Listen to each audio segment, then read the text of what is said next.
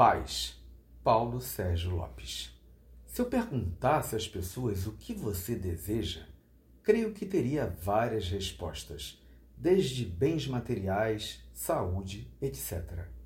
Mas o interessante é que seriam raros os que desejariam a paz. Você já imaginou o que é estar em paz? Estar em paz é estar em equilíbrio mesmo que todo o universo estivesse um caos é estar em sintonia com o seu eu interior, ou seja, estar com você sem reclamar, sem cobrar, simplesmente observando num diálogo interior entre a razão e a emoção, conseguindo sentir, pensar e agir de maneira consciente, fazendo o necessário e não o supérfluo. Quem está em paz não precisaria de tantas coisas materiais, pois suas necessidades seriam mínimas.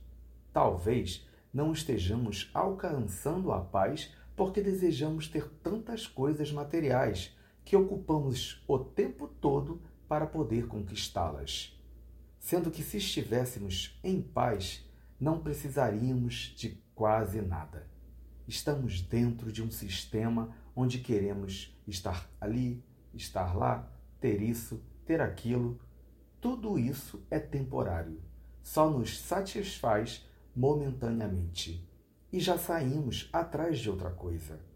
Sendo que estar em paz seria o melhor estado para ficar, ou seja, estar de bem consigo mesmo. Vamos procurar observar em nós o que nos afasta da paz. Vamos observar Quais são os desejos que nos motivam hoje e para onde estão nos levando?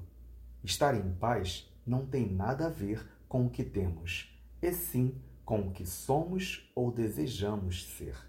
Será que só vamos ficar em paz quando morrermos? Quando os amigos disserem descanse em paz?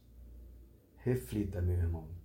Que seu dia seja lindo e abençoado. Bom dia.